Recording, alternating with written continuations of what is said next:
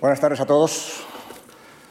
Bienvenidos a la inauguración del ciclo eh, dedicado al eh, gangsterismo en el Hollywood pre-cot. Eh, antes que nada, quería dar las gracias a la Fundación Juan March, una vez más, por su confianza en mí para programar este ciclo y por la magnífica iniciativa de desarrollar este programa cinematográfico. Para ir directos eh, al grano, eh, cuando estamos hablando del Hollywood Precot, estamos hablando de una etapa que se desarrolla en Estados Unidos, en el cine de Hollywood, aproximadamente entre 1930 y 1934, antes de que ese código de censura, el código eh, Hayes, como se dará en llamar, el código de producción, entre en vigor de manera más, eh, más rígida.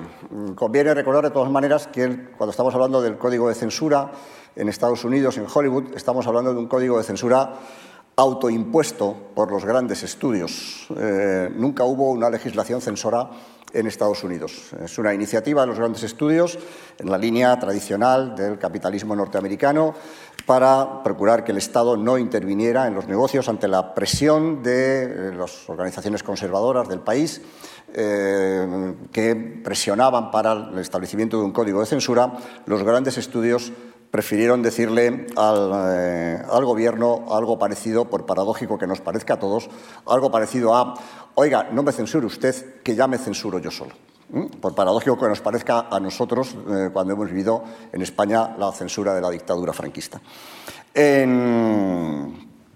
Durante esa etapa, aproximadamente, Todavía es posible en Hollywood hablar y representar y ver imágenes y películas que luego, a partir de 1934, cuando ese código se aplique ya de manera mucho más rígida y mucho más coercitiva para el conjunto de las producciones de las grandes mayos norteamericanas, ya a partir de 1934 será mucho más difícil que se puedan ver esas ficciones, eh, cuestiones que tienen que ver con el tratamiento del sexo, con el tratamiento de la violencia, con la representación de determinadas cuestiones que podrían ser eh, moral, ética o ideológica o políticamente conflictivas para, eh, digamos, una mentalidad conservadora.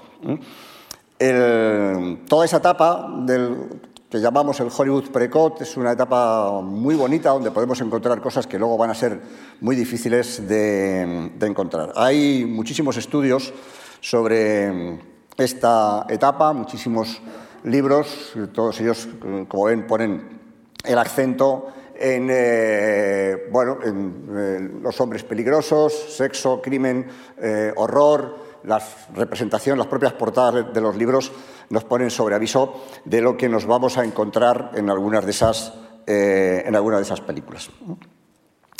Uno de los géneros más representativos de esa, de esa etapa de Hollywood es precisamente el cine criminal, sobre todo en la vertiente del gangsterismo y esto al menos por un par de razones.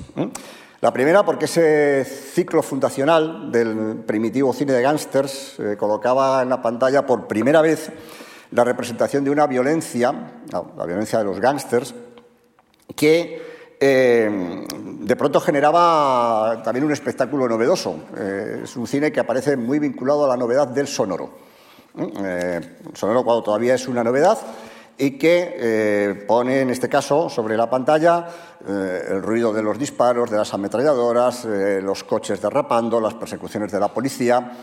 era un género propicio para explorar las posibilidades expresivas y narrativas de, ese nuevo lenguaje que todavía era en 1930 el cine sonoro pero a la vez es un ciclo que mm, eh, desde el principio fue visto con, alarma y con preocupación desde las instituciones más conservadoras del, país y también desde los enclaves de la América profunda, dado que por su propia naturaleza eh, se trata, por otra parte, de un, ciclo mayoritariamente urbano y nocturno ¿eh?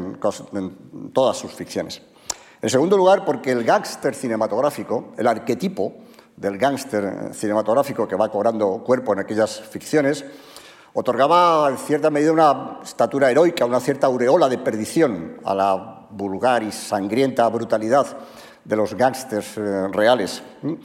Hay que pensar, nos tenemos que situar en un momento, a comienzos de los años 30, eh, durante la fase más dura de la Gran Depresión, de la depresión económica en Estados Unidos, tras el crack financiero de 1929, eh, en el que los gángsters de verdad andaban a tiros todavía por eh, las calles de las ciudades norteamericanas. Eh, bueno, este es otro de los libros que también se ocupan de la representación del, cine criminal y del, y del gangsterismo. Gángsters muy conocidos y muy populares, de los cuales los periódicos y los medios de comunicación de aquel entonces estaban dando noticias. Y eran muchos. Al Capone, aquí en su retrato ya como, como preso, eh, Colosimo, Dino Bannion, Hemingways, Naris Morton, Dutch Schultz, Lucky Luciano, Max Moran, o John Dillinger. Y estamos en una época en la que el gangsterismo y la presencia del gangsterismo en los medios de comunicación es tan popular como para que se pudieran dar espectáculos tan macabros como este.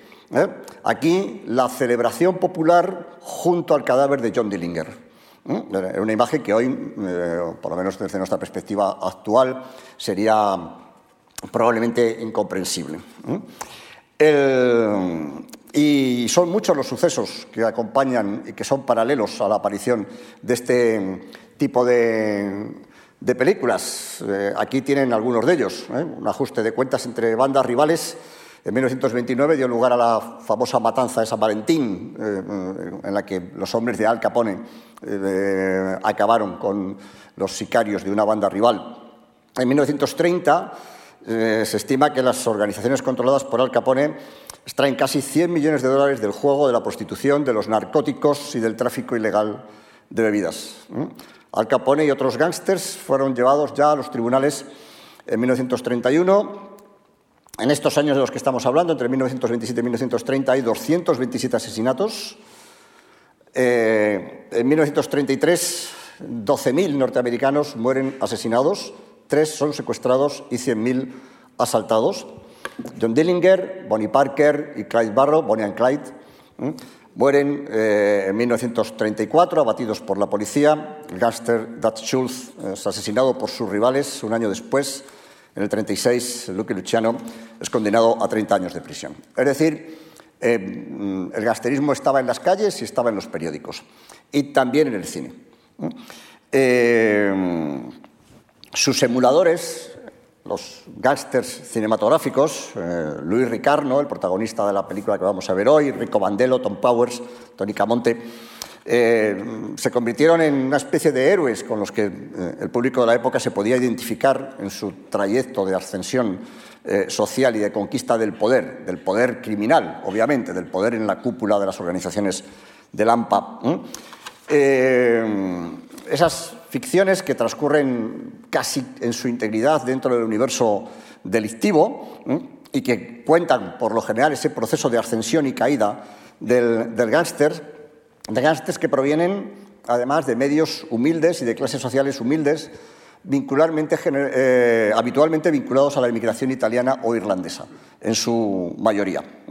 Verán luego también cómo el protagonista de la película que vamos a ver hoy eh, regresa de visita al barrio donde nació y donde se crió de niño, un barrio pobre, extraordinariamente humilde.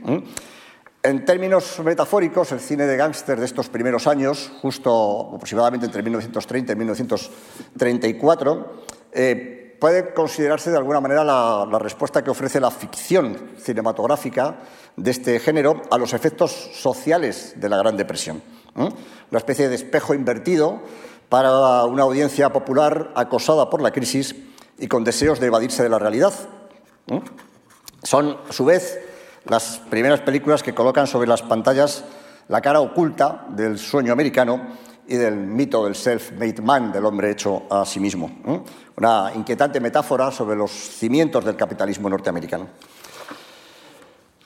Eh, sobre esas premisas hemos organizado un ciclo que trata de seleccionar los títulos más o menos más representativos, más o menos canónicos de esa etapa. Eh, lo han visto antes en el tráiler, son eh, después de la película que vamos a ver hoy, El Código Criminal de Howard Hawks, Ampa Dorada de Mervyn Leroy, El enemigo público de William Wellman, Dinero Fácil de Alfred Green, las calles de la ciudad de Rubén Mamulian, Scarface, El terror de Lampa, de Howard Hawks, nuevamente, y El enemigo público número uno de V.S. Van Dyke.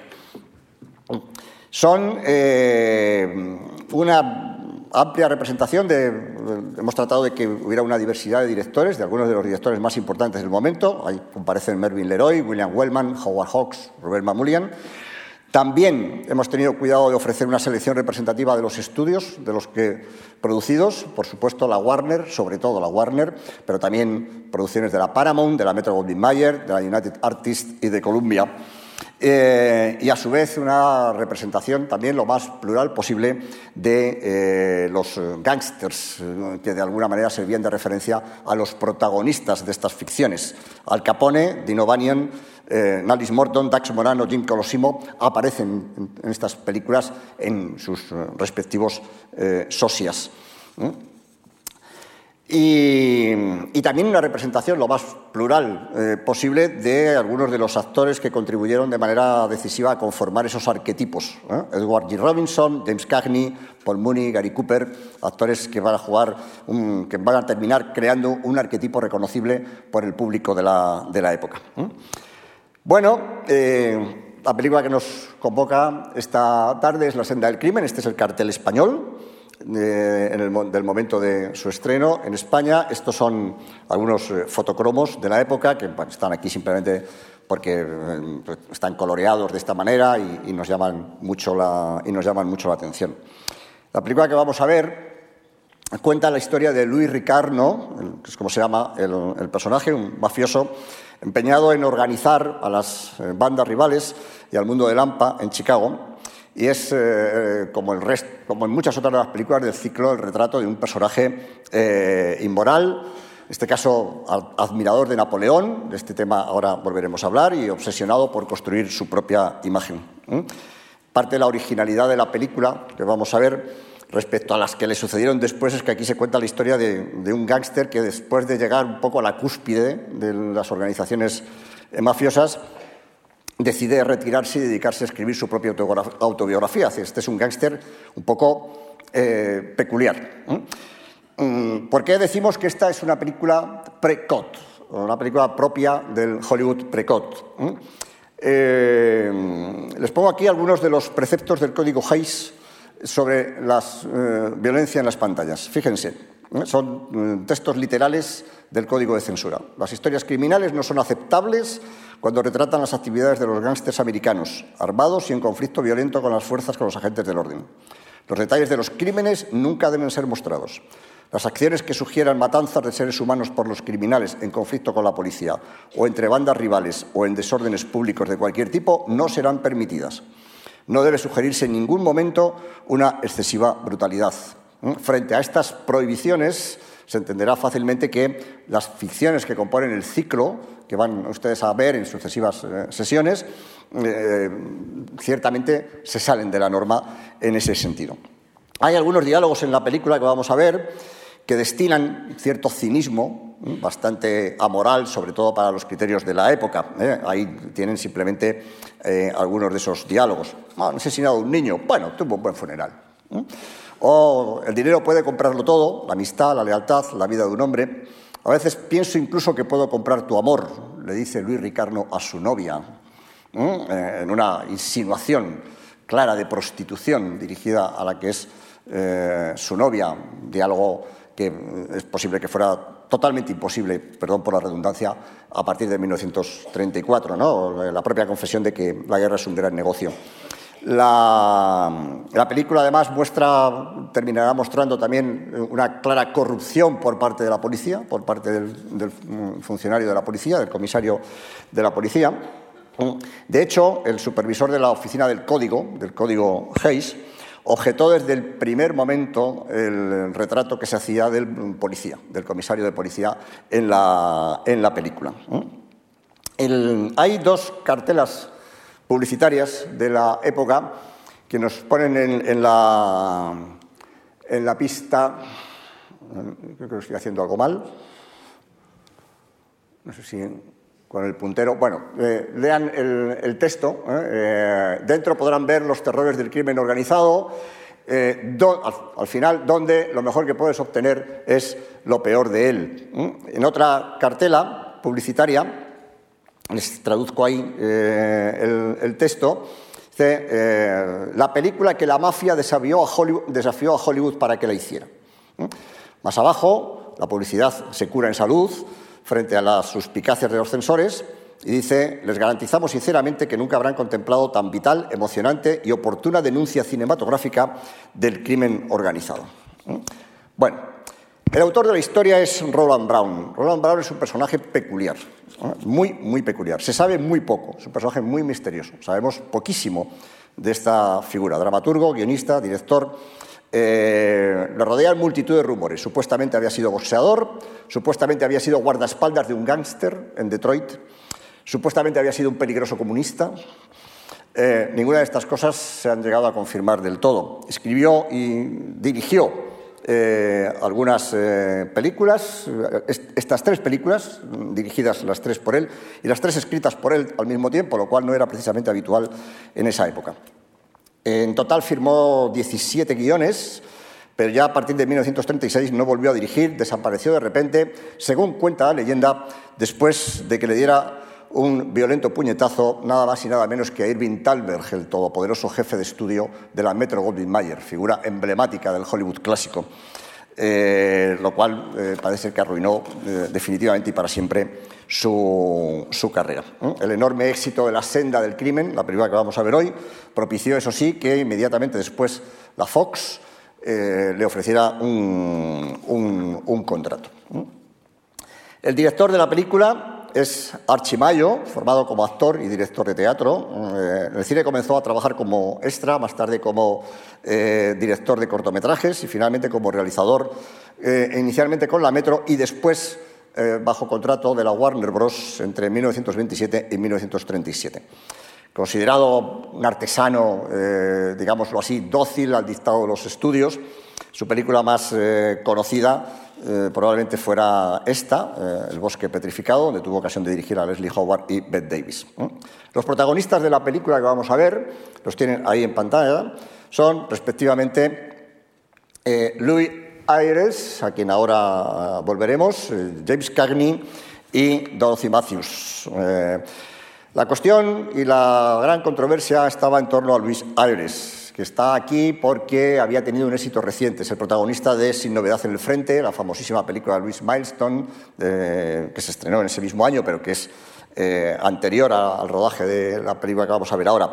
Su físico agraciado, juvenil, se alejaba mucho en gestos y emociones de la vulgaridad carismática, digámoslo así, de eh, actores como Edward G. Remington o como el propio James Cagney, que aquí interpreta a su eh, subordinado. Eh, fíjense que en una publicidad de la época se hace hincapié en eh, las características de un eh, asesino con cara de niño, baby-faced killer.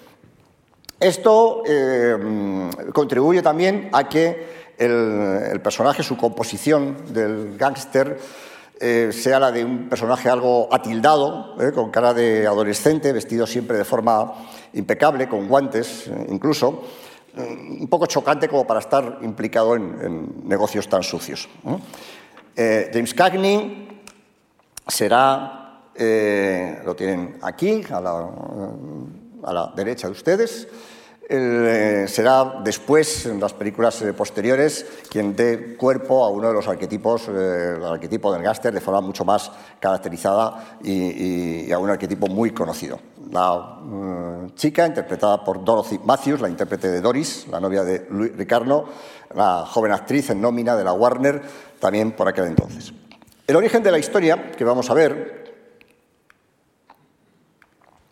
eh, parte de eh, dos obras teatrales del autor, de Roland Brown, posteriormente subsumidas en, una que se titulaba a handful, a handful of Clouds, un puñado de nubes, esto se explica luego en la, en la película. El puñado de nubes hace alusión a eh, las nubes que salen de una ametralladora al, disparar.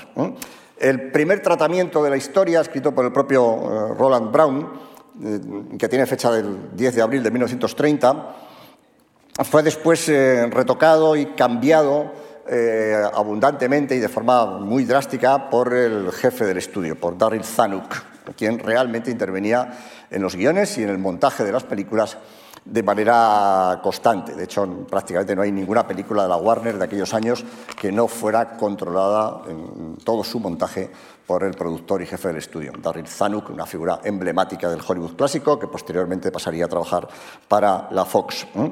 Desde el inicio se hacía hincapié, mucho hincapié, en que el personaje eh, se identificaba con Napoleón, había un diálogo en el que eh, una periodista le preguntaba al, protagonista por qué le llamaban el Napoleón de Lampa. Los personajes iban a ver incluso una obra de teatro que se llamaba Napoleon of the Loop, eh, y había una secuencia en la, escena final de la película, del guion original, no, no les estoy contando la película, en la escena final del guion original, la cámara permanecía con el policía y pasaba junto a un cartel publicitario en el que se podía leer lo que tienen en pantalla. ¿eh? Un, libro en una, eh, en una, librería titulado de esta manera, ¿eh? The Napoleon of the Loop, a motion picture, una película basada en la obra La verdadera historia de, la, vida de un, de la vida de un gángster. Toda esa parte de la obra de teatro desapareció posteriormente.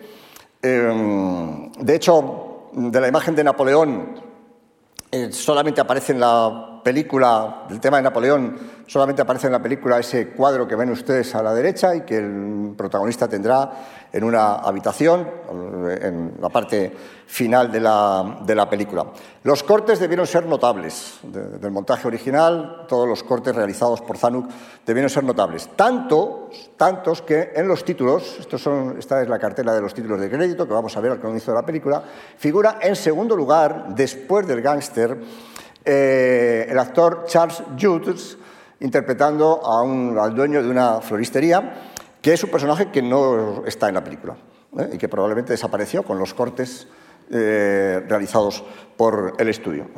Aquí nos encontramos ante el caso de una persona que está, un actor, está un actor acreditado que ni siquiera aparece en la, en la película.